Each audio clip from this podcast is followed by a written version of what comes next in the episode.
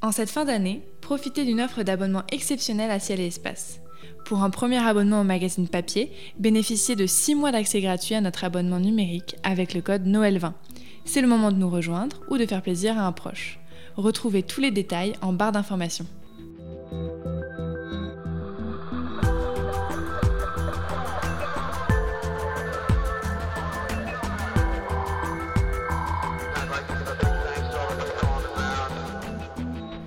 Nous sommes toujours en compagnie de Bernard Met pour évoquer Une histoire des images du monde, cet ouvrage publié par l'Association française d'astronomie qui nous compte près de 30 siècles d'évolution des idées sur l'univers.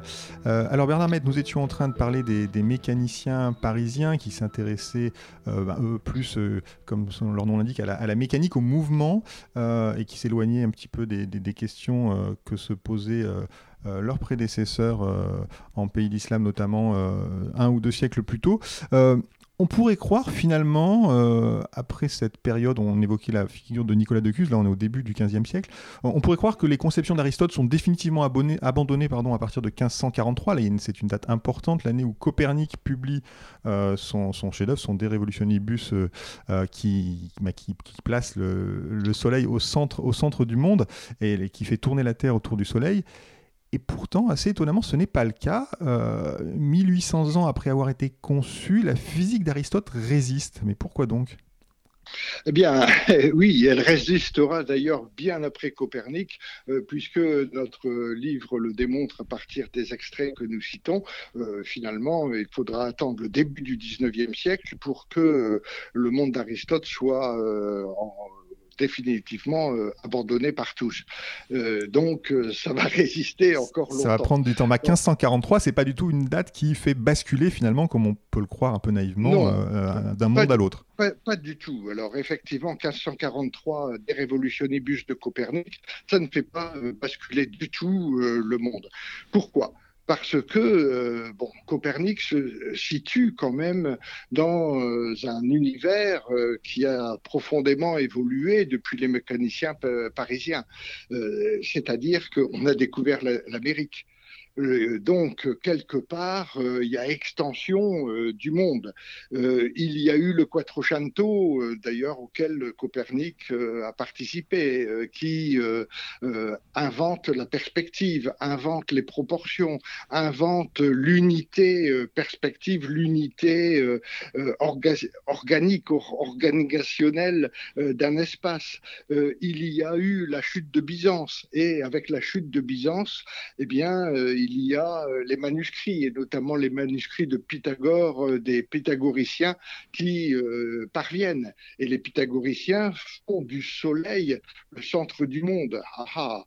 Et tout ça, évidemment, transforme la géographie de la pensée. Et d'autre part, il y a de plus en plus de savants qui sont dans un milieu profane à la cour des mécènes et non plus dans les monastères. Tout ça modifie beaucoup les choses. Et ce que va faire Copernic, c'est euh, eh bien, il va reprendre évidemment la Malgeste, le, ce, livre de Ptolémée, et euh, il va euh, quand même être obligé de le contester, puisque Ptolémée fait une géographie qui n'intègre que l'espace connu à son époque. Et donc, il ne faut pas être dogmatique vis-à-vis -vis de Ptolémée. Et Qu'est-ce que va faire Copernic? Eh bien, il est profondément pour euh, le Quattrocento italien. Il vit à Bologne euh, la plupart du temps euh, et prend connaissance des pythagoriciens. Il prend il est imprégné par un mythe solaire aussi qui se développe euh, en Italie euh, après la chute de Byzance. L'importance du soleil. Et le soleil, eh bien, le feu est au-dessus de nous, le soleil doit être au-dessus de nous. Et euh, finalement, Copernic eh bien, prend une position qui est une position pythagoricienne en mettant le soleil au centre et en donnant aux planètes un mouvement euh, qui est euh, identique pour chacune d'elles, circulaire et uniforme, ce qui lui permet de calculer les proportions du monde.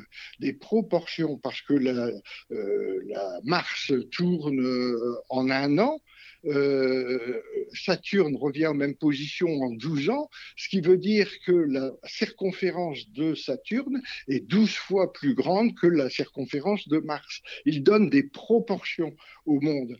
Et euh, Copernic va, euh, est, obligé de dire, bon, ben, la Terre tourne autour du Soleil, mais lorsqu'elle tourne autour du Soleil, nous voyons toujours les constellations de la même façon. Il devrait y avoir des parallaxes.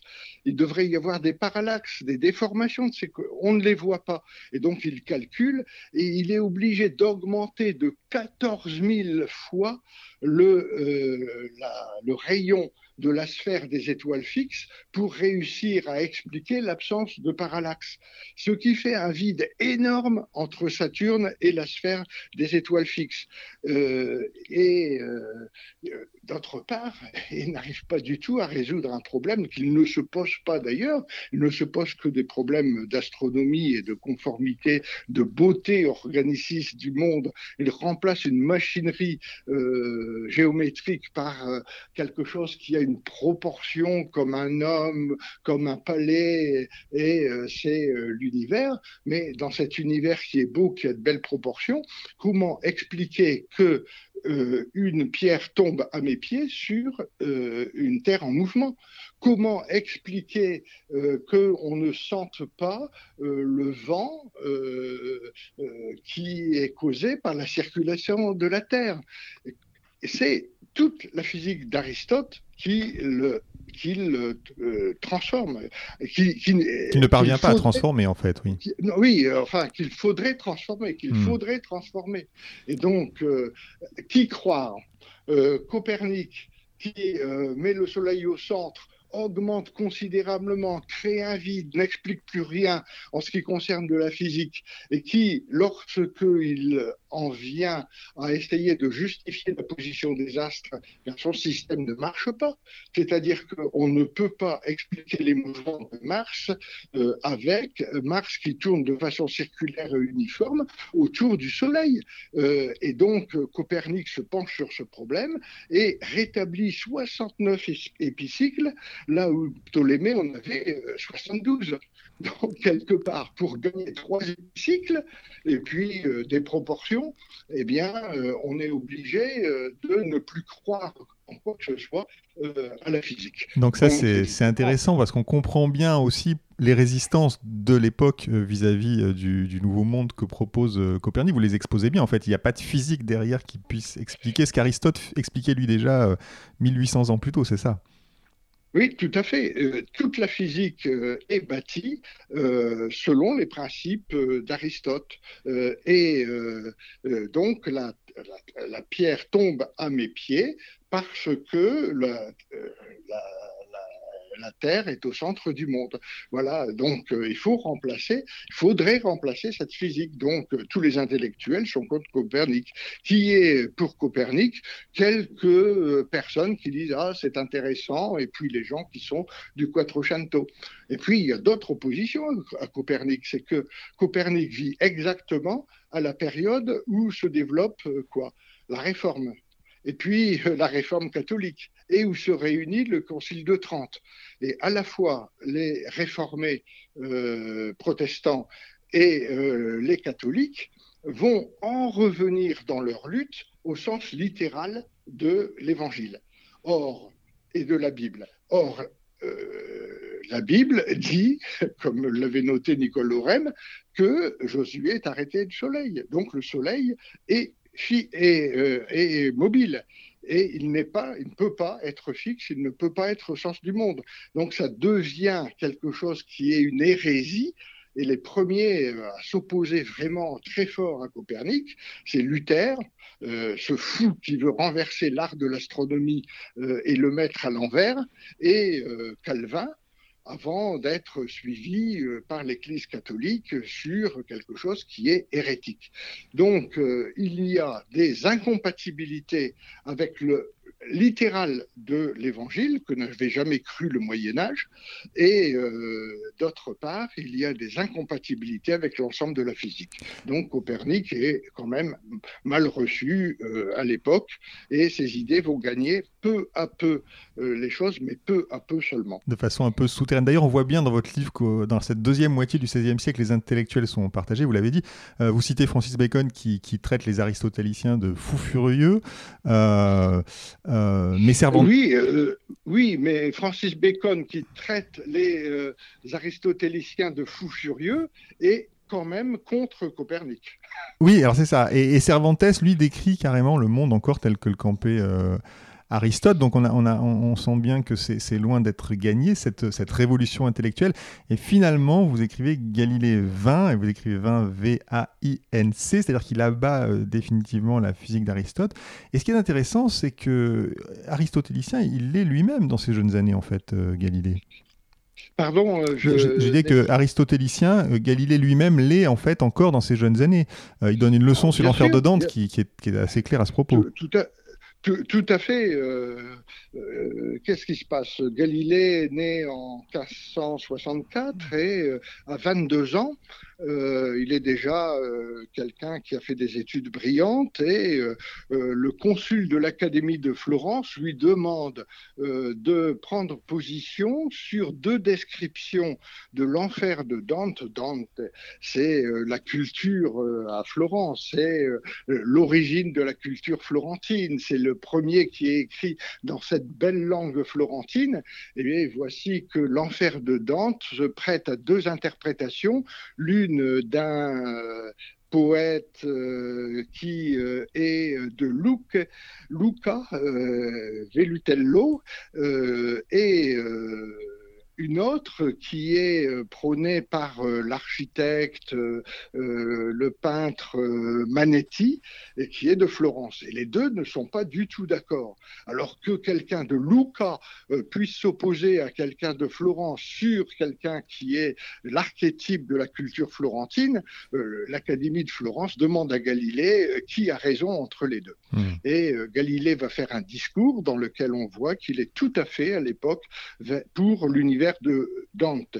Et euh, l'univers de Dante, c'est quoi? Bien, c'est l'univers d'Aristote.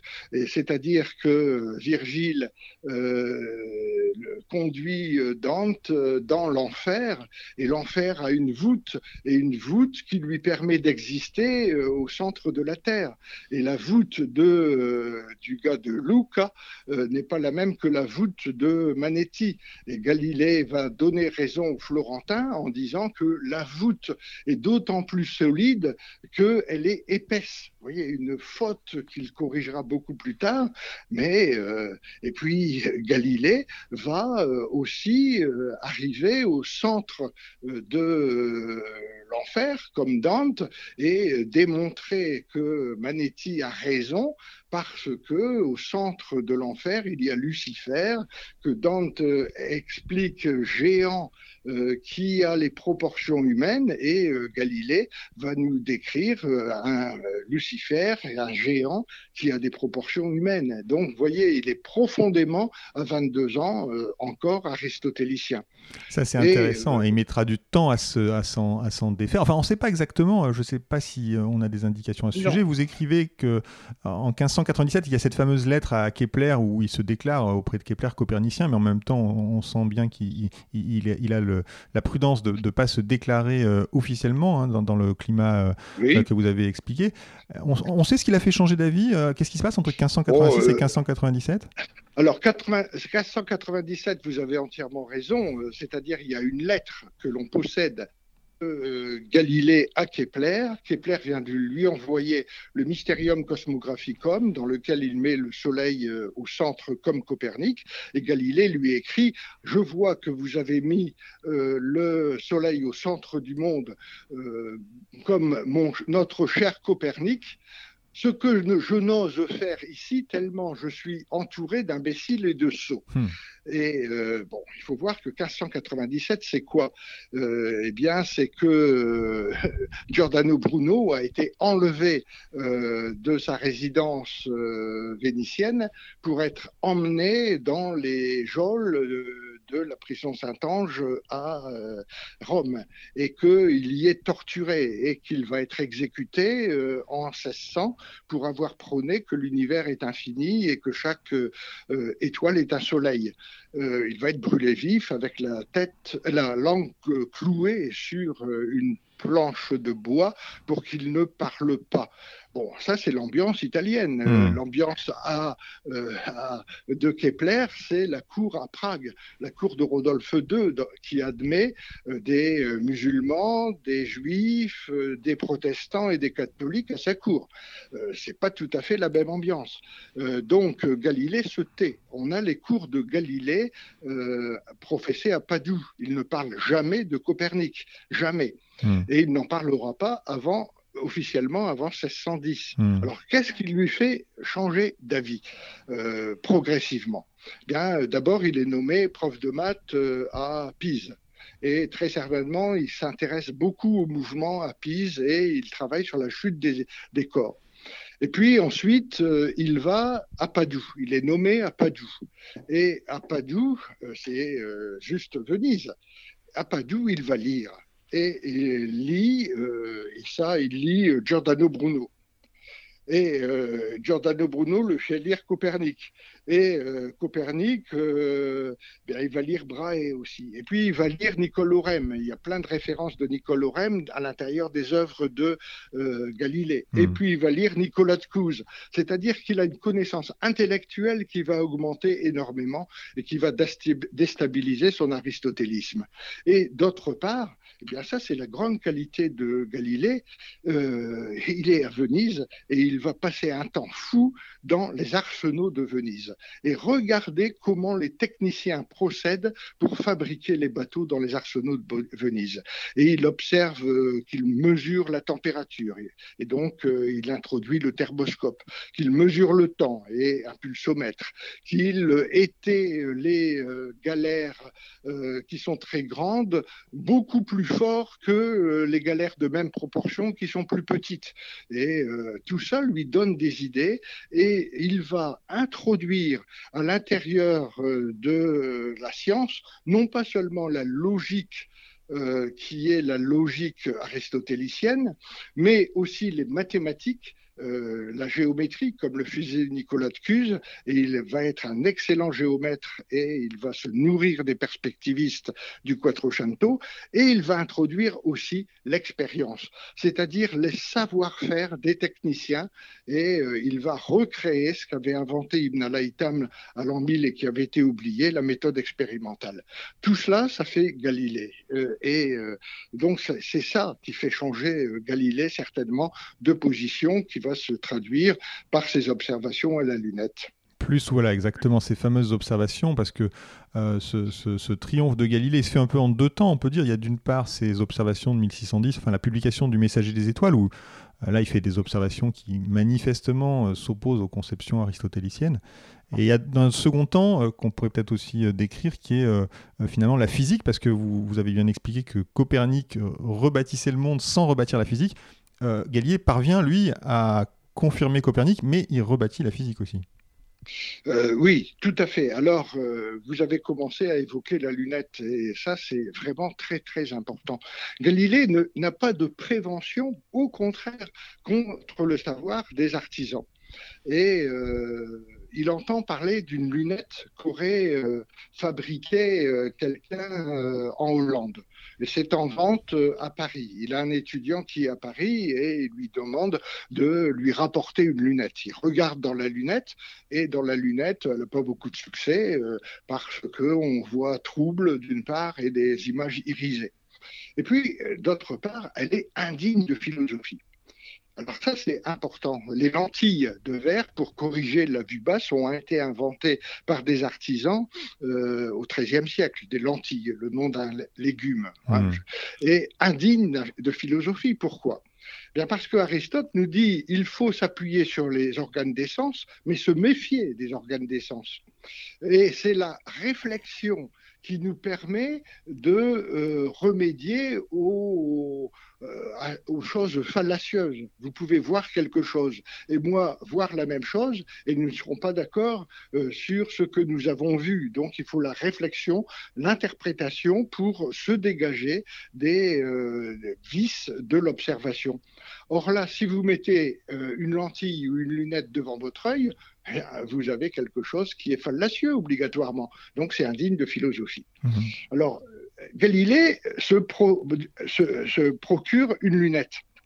Et cette lunette, il l'améliore. Il est à Venise. il y a des meilleurs verres. Il polit et il va euh, améliorer la lunette qui grossissait deux fois. Il va l'amener à trois fois, puis neuf fois, puis vingt fois. Euh, c'est toujours irisé, mais on voit euh, nettement. Il lui faut vaincre une réticence c'est, bah, c'est pas la peine de regarder dans une lunette puisque ce qu'on y voit, euh, c'est fallacieux. Et donc, comme il est mathématicien à Padoue, il a, c'est quelqu'un d'important à l'époque. Il va convoquer le Sénat de Venise euh, au pied du campanile de la place Saint-Marc et à ces gens qui peuvent avoir entre 50 et 80 ans, il va dire montons en haut du campanile. Et en haut du campanile, il leur donne la lunette et il leur la lunette. Alors les sénateurs regardent dans la lunette et voient quoi? Les scènes de, de, euh, du port de Venise, ils voient les gondoles, ils voient l'église de Padoue dont ils repèrent tous les détails, ils voient euh, des euh, bateaux qu'ils ne voient pas à l'œil nu et qui vont voir par, par la suite, ils voient que dans le parc de telle ville-là, il y a monsieur machin avec madame truc. Oui, c'est bon, il y a des premières observations comme ça euh, euh, de voyeurisme qui sont relatées, sont émoustillés euh, par ce que permet la lunette. Et le soir venu, Galilée en fait don à Venise et il a pour ça le doublement de son salaire et il est nommé mathématicien à vie. Bon, voilà. Tout commence très bien. vous voyez, c'est une opération, une opération de, propagande quelque part. De, il, est, il est stratège et euh, donc les sénateurs vont croire à ce qu'ils voient dans euh, euh, la lunette. Alors immédiatement, ils tournent la lunette vers le ciel et là, ce qu'ils voient, c'est le Siderus Lancius. Il écrit euh, vraiment jour après jour et il fait imprimer euh, très très rapidement, puisqu'on a des observations qui datent de dix jours avant l'impression du livre. Euh, il voit que la Lune ressemble à la Terre, que la Lune a des cratères, a des montagnes. Il mesure la hauteur des montagnes. Il a une vue parfaitement perspectiviste des choses et il peut calculer la hauteur des, montagnes. Il regarde Vénus, il voit que Vénus a des euh, cartes, a, des euh, comment des, phases, comme la Lune, des phases comme la Lune. Et euh, ça, ça peut pas s'expliquer avec le système d'Aristote ou de Ptolémée. Ça ne peut s'expliquer que dans le système de Copernic. Il regarde Orion, il ajoute 72 étoiles qui n'ont jamais été vues dans le simplement le bouclier d'Orion. Euh, il euh, regarde Jupiter, il regarde Jupiter, et il voit quatre étoiles qu'il n'était pas connues euh, à côté de Jupiter. Et puis le lendemain, les étoiles ont bougé par rapport à Jupiter.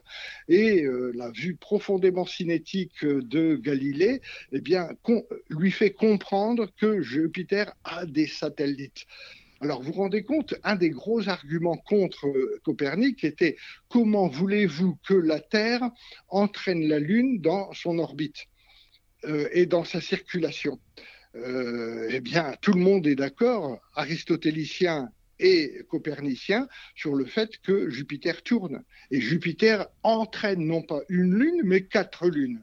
Alors c'est un argument décisif, c'est-à-dire il le dit, regardez dans la lunette et vous verrez que Copernic a raison.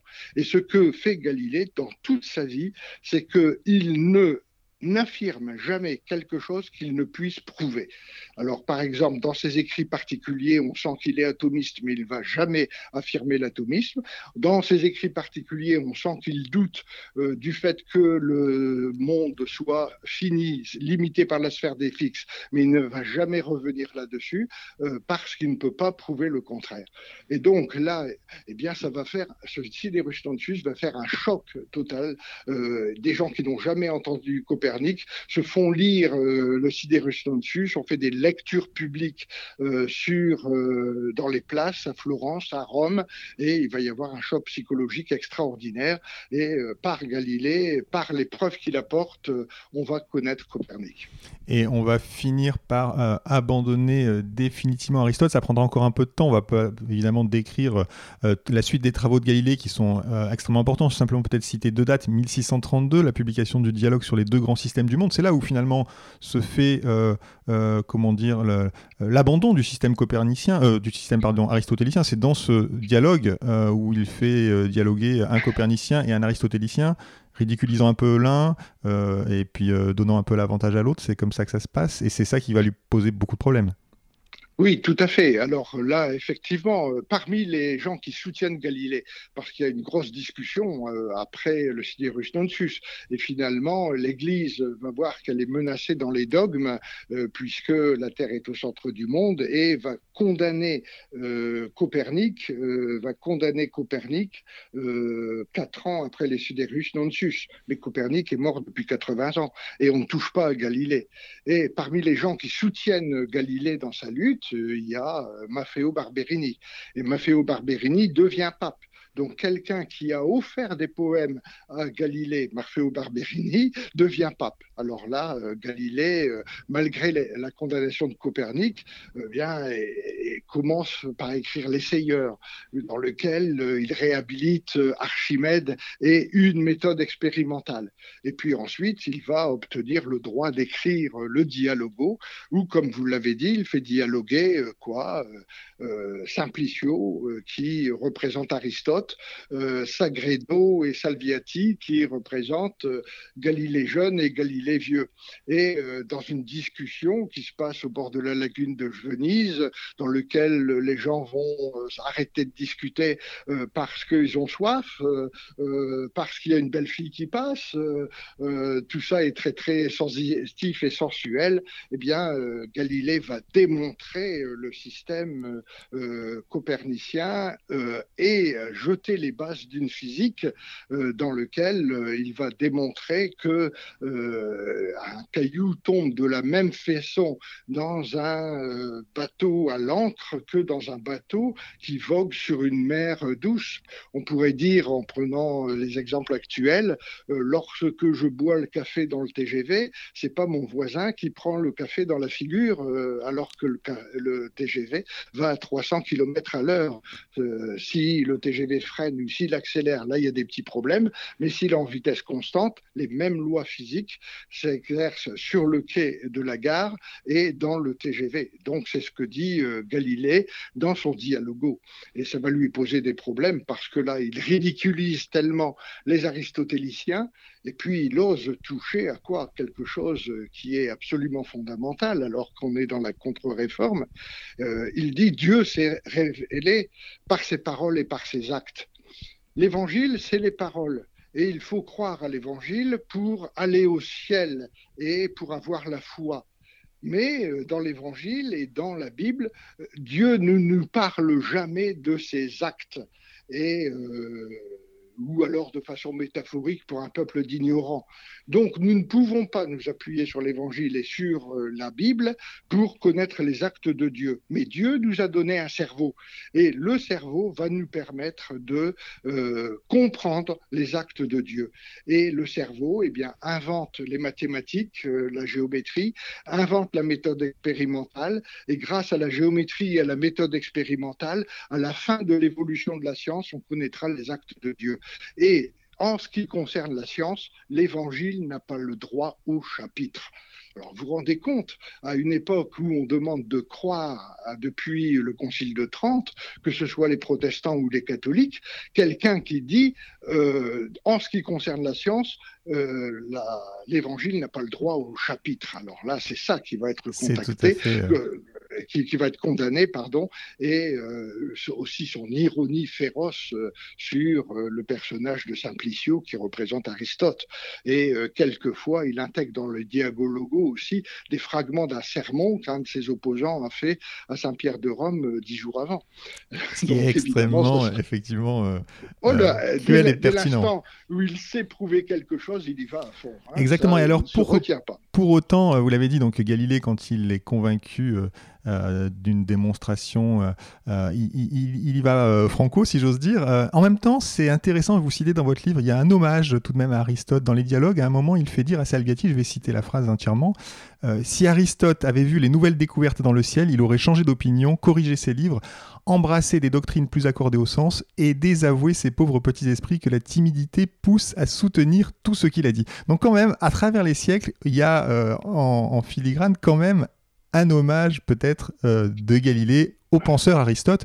Euh, ah, oui, bien sûr, un, un, hommage appuyé au penseur Aristote qui expliquait tous les faits connus à son époque, mais de façon logique et qualitative. Galilée introduit le quantitatif. Et Aristote avait été enrichi par Ptolémée, avait été enrichi par Imrush, avait été enrichi par euh, Nicole euh, Nicolas de Cuse euh, et ainsi de suite. C'est-à-dire c'est le Concile de Trente et le retour à la vérité de la lettre de l'Évangile et à la synthèse qu'avait fait Thomas d'Aquin entre la foi chrétienne et Aristote. C'est ça qui est condamné parce que les gens radotent toujours les mêmes choses à la place de s'occuper des connaissances de l'époque. Donc c'est l'aspect dynamique d'une connaissance. En fait, Galilée est tout à fait pour euh, dire euh, les livres, eh bien c'est quelque chose euh, qui est écrit une fois pour toutes, et la science eh bien, c'est quelque chose qui évolue, c'est un brouillon qui évolue sans cesse. Et donc, c'est réintroduire un aspect dynamique euh, par rapport à la conception statique de ceux qui ne font euh, que croire les livres. Très bien, bah écoutez, merci beaucoup Bernard Med d'avoir accepté notre invitation. Nous n'avons fait que parcourir un picoré dans votre ouvrage. il va bien au-delà. On n'a pas évoqué, on n'a pas évoqué Newton, les lumières. Et puis, euh, comme comme c'est écrit dans le sous-titre de livre, on, va jusqu'aux conceptions euh, actuelles de, ces images du monde. Ça s'est évidemment pas arrêté avec Galilée. Euh, merci en tout cas, je rappelle que votre livre Une histoire des images du monde est disponible sur le site de l'Association française d'astronomie. Euh, écoutez, cette émission s'achève, elle était présentée comme chaque mois par David Fossé, réalisée par Nicolas Franco. Si elle vous a plu, chers auditeurs, n'hésitez pas à laisser un commentaire sur votre plateforme d'écoute préférée. Songez à vous abonner à l'offre premium de Ciel et Espace et à très bientôt à l'écoute de nos podcasts.